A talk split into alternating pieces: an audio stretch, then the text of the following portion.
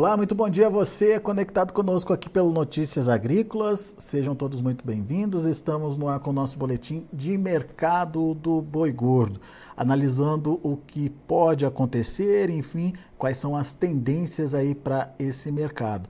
A gente viu o mercado reagindo para arroba nas últimas semanas e, obviamente, a gente quer entender se é um movimento que veio para ficar, se tem consistência, se tende a continuar subindo e tudo isso com a análise da Lígia Pimentel, direto lá da Agrifato. Está aqui já a Lígia comigo. Seja bem-vinda, viu, Lígia? Obrigado por nos ajudar a entender mais e melhor aí essa dinâmica de precificação.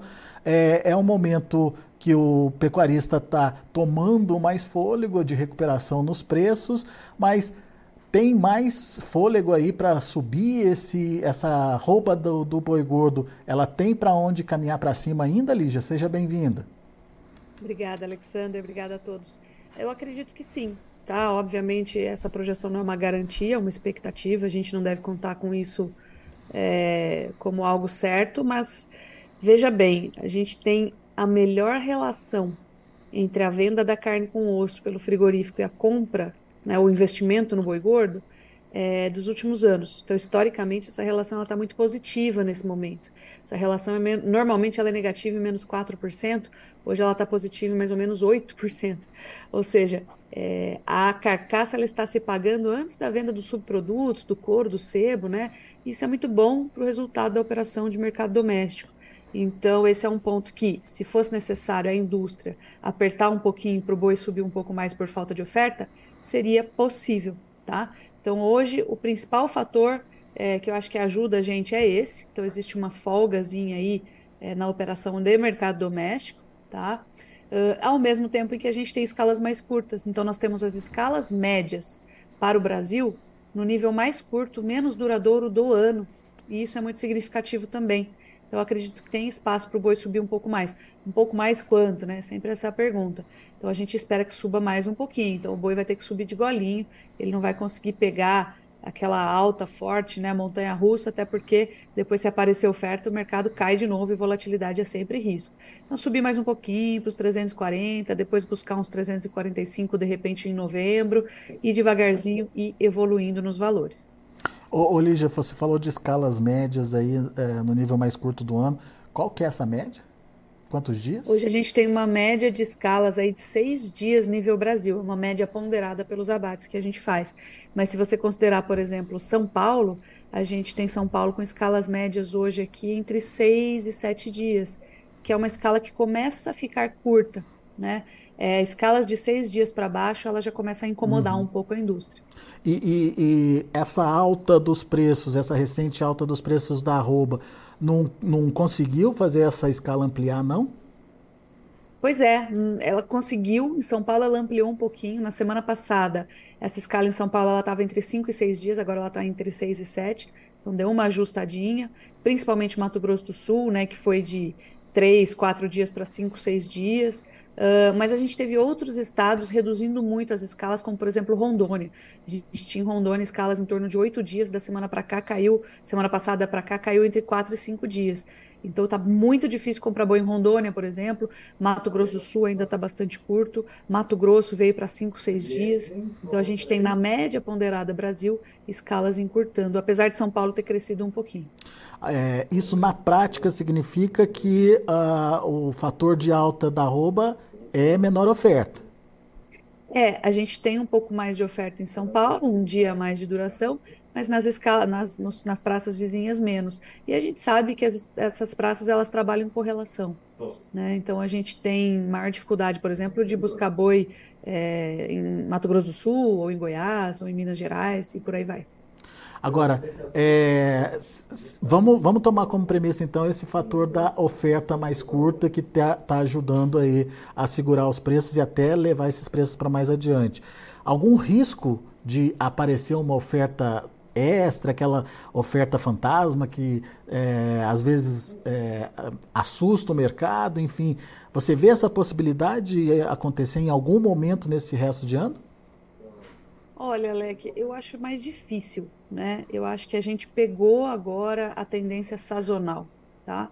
que é de menor oferta no segundo semestre. Esse é um ponto importante.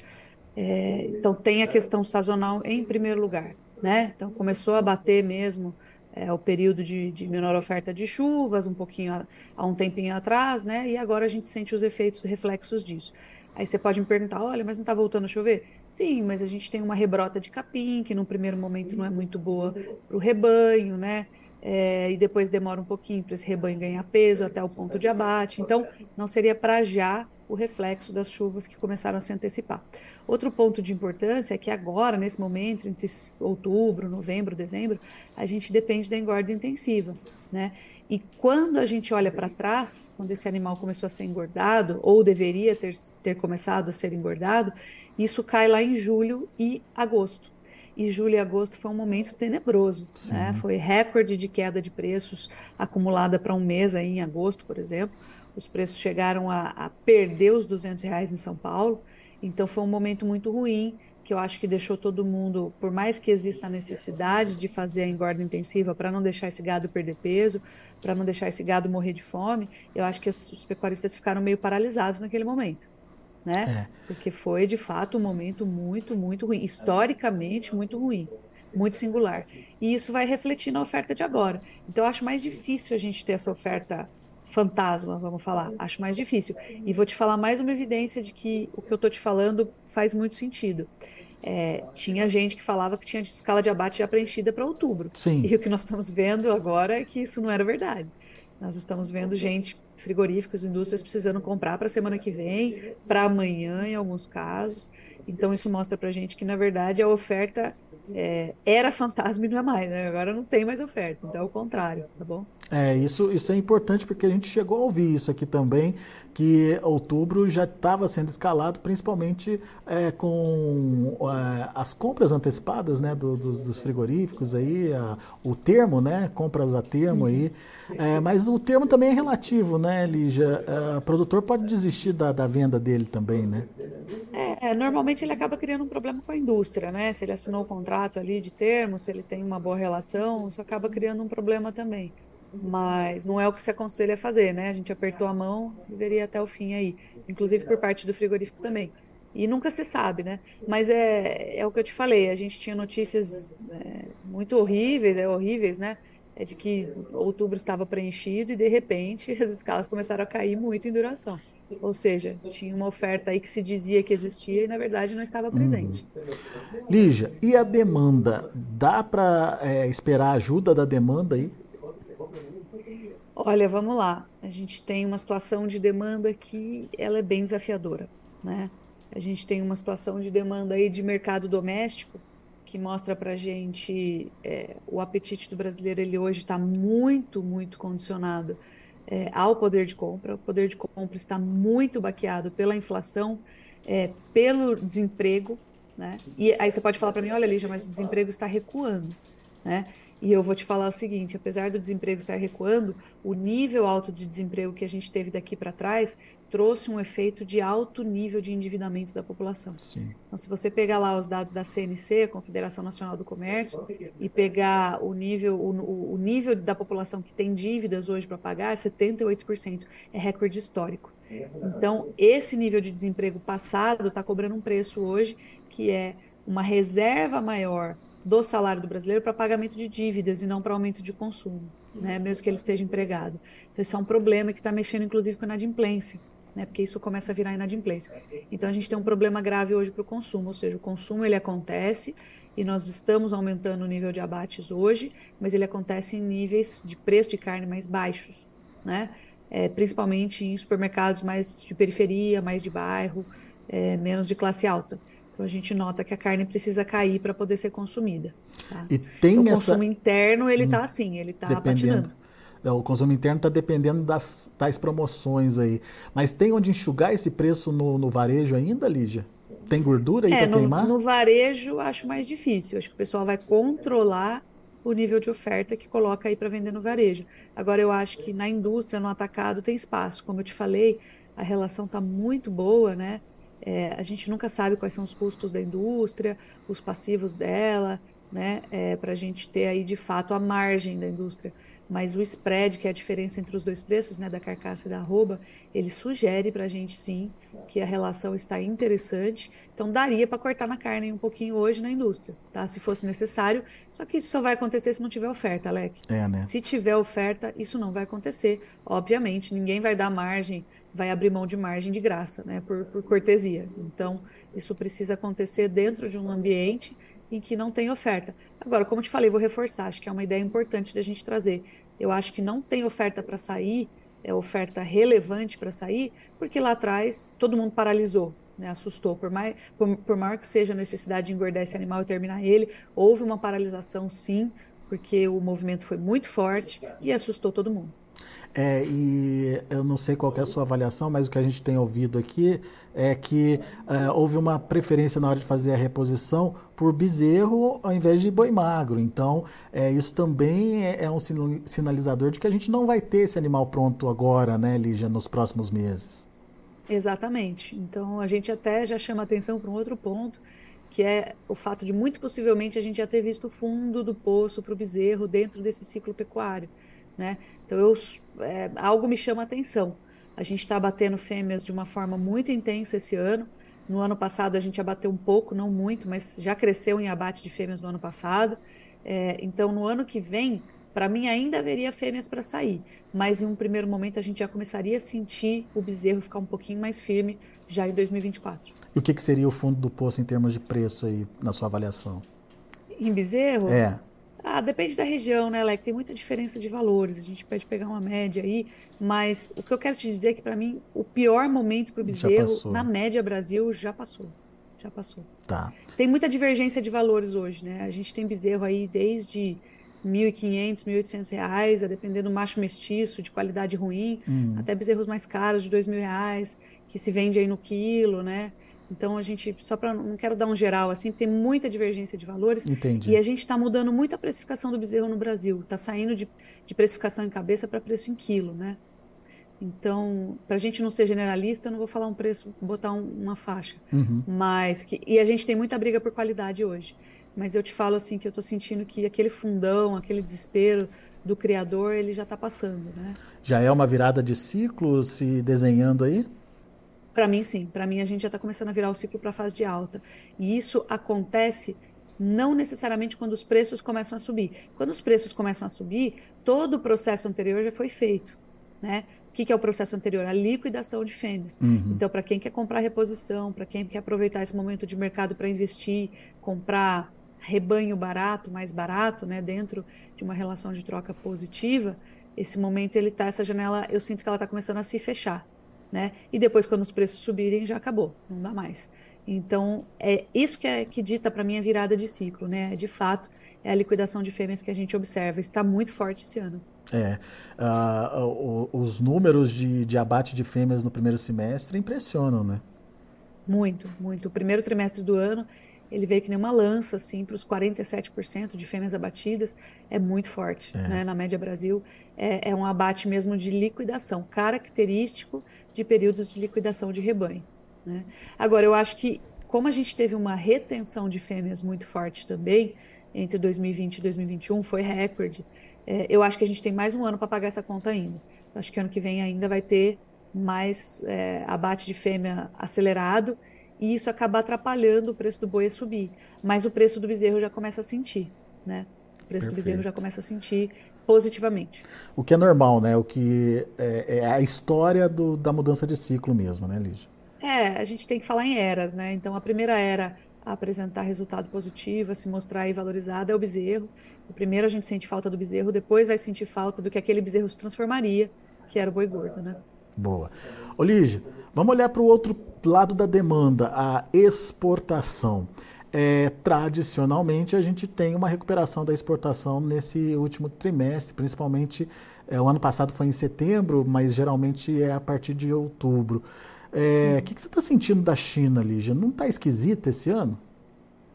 É, a China até deu uma aceleradinha agora, no começo de, de, de, de setembro, depois deu uma desanimada de novo eu estou achando, é aquilo que eu te falei, a gente está num ponto de consolidação. É, e tem uma questão importante hoje, que que começou agora há pouco tempo, algumas semanas. A Austrália começou a ficar muito barata. Uhum. O Brasil era o mais barato do mundo. A Austrália está fazendo uma, uma liquidação ali por culpa do El Ninho, né? Porque uhum. na Austrália, quando falta chuva, falta chuva mesmo, né? É, é, eles têm um problema de, de transição climática é, dramática e, e, e, rigorosa bem, bem forte. Então, eles estão promovendo uma liquidação de rebanho por falta de pasto, pela antecipação do problema que o El Ninho vai trazer, né? E isso levou a arroba australiana para os menores níveis em termos globais. E a arroba australiana, normalmente, ela é uma das mais caras, é. né? Então, é uma distorção, mas que acaba prejudicando a gente no cenário internacional, porque a Austrália se tiver mais oferta para colocar no mercado externo, é uma grande oferta. Né? Então, acho que isso tem atrapalhado a gente nas últimas semanas também. É, tá? eu estava é, eu tava vendo os então, preços. É, eu é. acho que isso vai atrapalhar a demanda para a China. Tá? Uhum. Eu estava vendo os preços, a gente tem ali Uruguai, Paraguai é, e a própria Austrália com preços menores que o Brasil. Uruguai e Paraguai não tem volume, mas a Austrália tem, né, Lígia? A Austrália tem. E principalmente porque a gente exporta 30%, aqui eles exportam 60% da produção. Então eles têm um volume relevante para colocar no mercado internacional. E mesmo quando eles têm problemas, aí pendências com China, né? A gente viu no passado problemas de declarações aí políticas por conta de pandemia e a limitação de algumas plantas para exportar para a China. Mesmo assim, eles têm uma influência no mercado externo geral, assim, né? Que acaba contaminando os preços. Então essa presença de Austrália atualmente aí, ela é relevante na minha visão. É. E é uma coisa bem fora do padrão, né? Bem distorção mesmo. Não é normal a Austrália ter preços mais baixos assim, até porque atende mercados de maior valor agregado, como por exemplo o Japão, Coreia do Sul, e que é, que é algo que a gente não atende aqui. Então chama bem atenção, porque eles acabam ficando bem competitivos nesse momento. É. E mesmo a gente viu aí recentemente uma mudança aí do patamar do dólar. Hoje a gente está falando de dólar acima dos é, cinco reais aí. É, ainda assim a carne brasileira não está tão competitiva. É, mesmo assim ela acaba ficando não competitiva. O que acontece é porque o preço da Austrália está menor. Né? Esse é um ponto. Tem mais oferta. Isso é sinal para mim de maior oferta. Não é só uma questão de preço.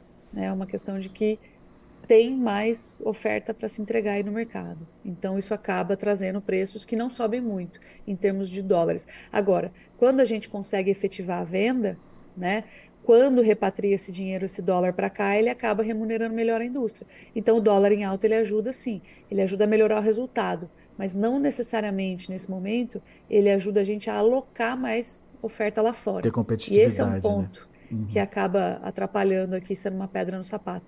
Então, o que eu acho é que se faltar oferta, e o ponto principal aqui é a, é a necessidade de faltar oferta para que o preço continue subindo, uhum. se faltar oferta, vai subir. Eu acho que continua subindo sim, porque eu acho que tem onde a indústria cortar hoje, na carne, para poder pagar mais pelo boi, tanto no mercado doméstico quanto no internacional, com essa alta do dólar. Tá?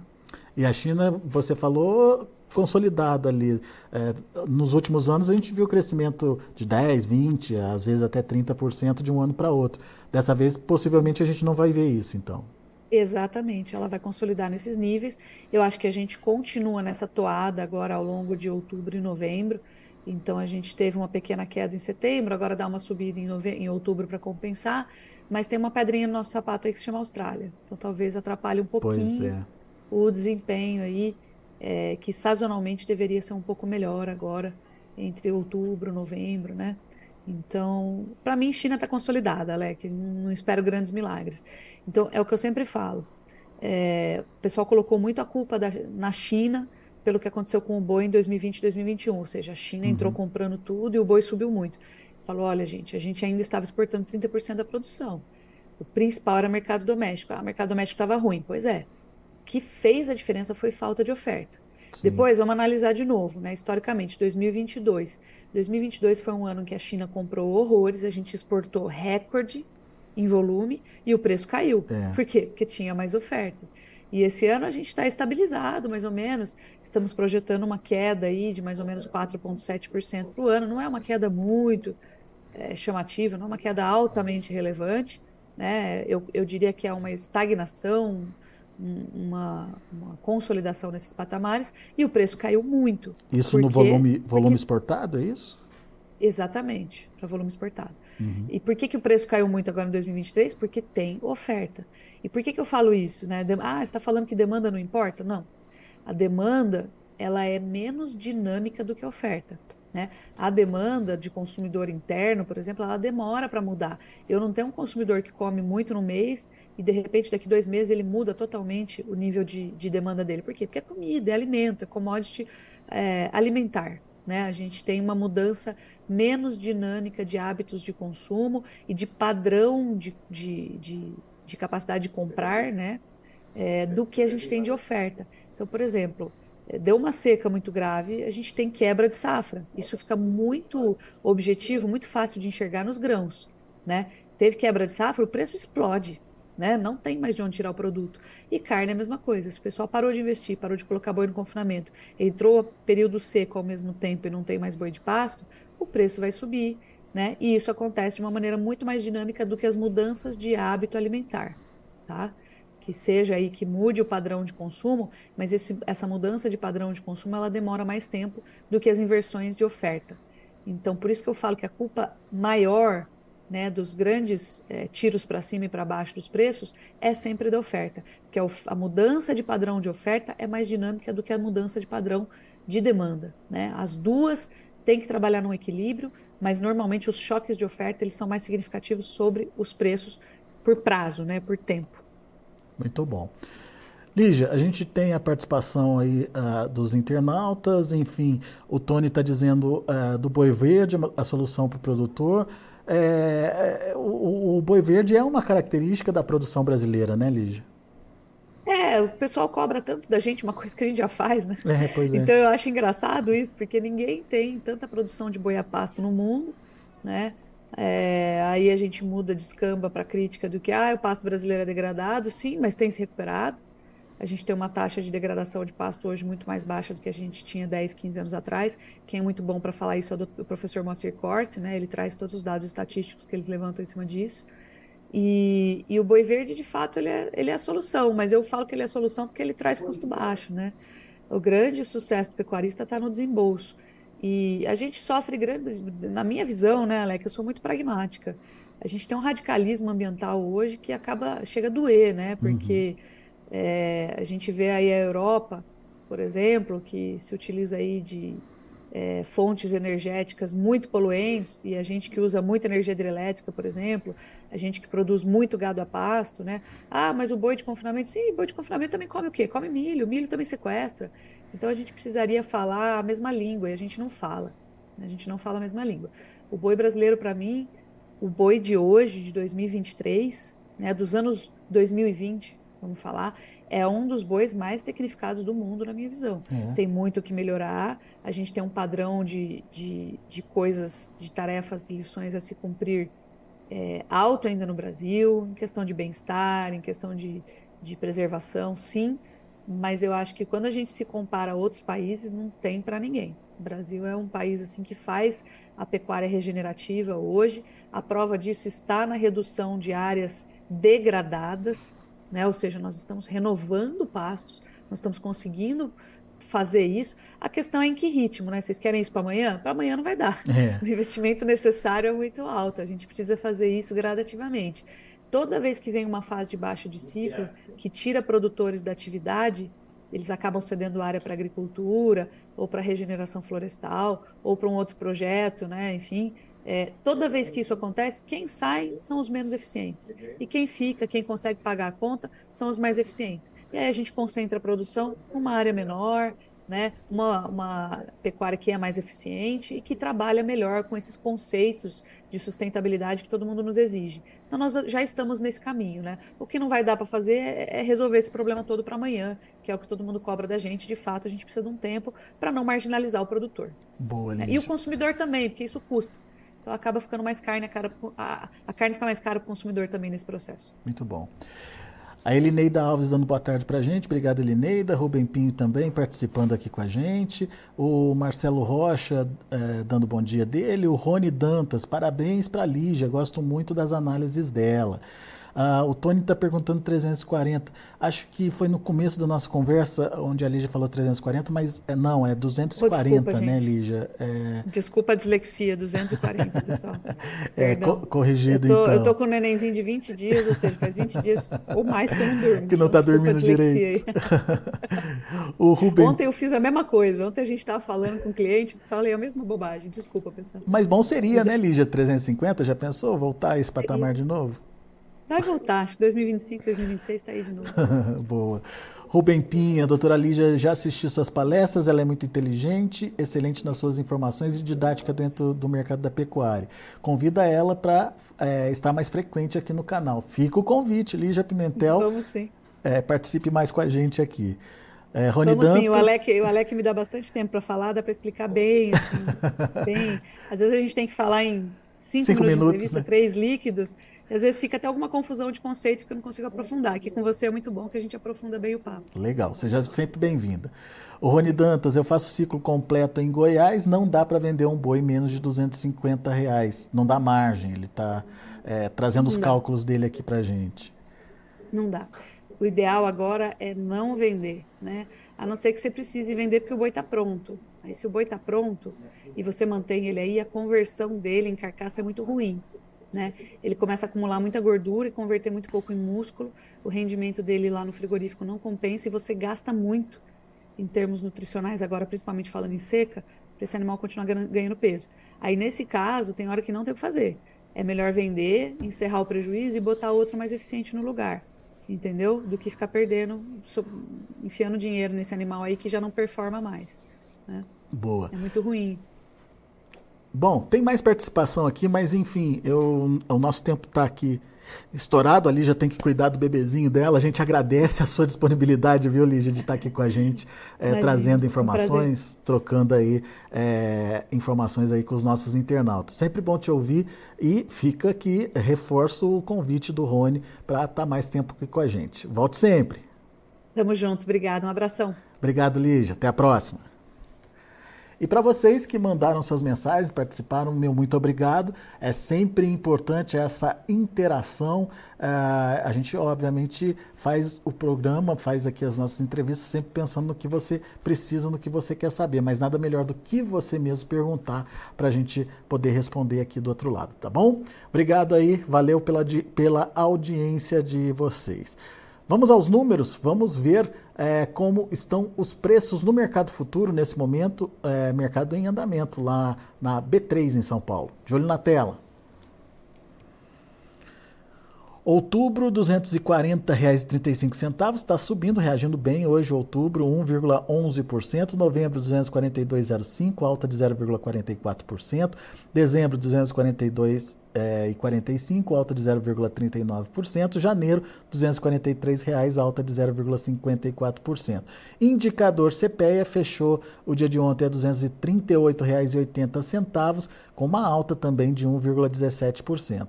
Indicador buscando aí os 240 reais, uma alta até importante, é, sendo registrado na média dos negócios no estado de São Paulo. Esses são os preços do mercado do boi. O mercado ainda não está fechado, mas enfim, dá uma noção para a gente do direcionamento dos preços. A gente agradece a sua atenção, a gente agradece a sua participação e daqui a pouco tem João Batista Olive com Tempo e Dinheiro aqui no Notícias Agrícolas. Continue com a gente.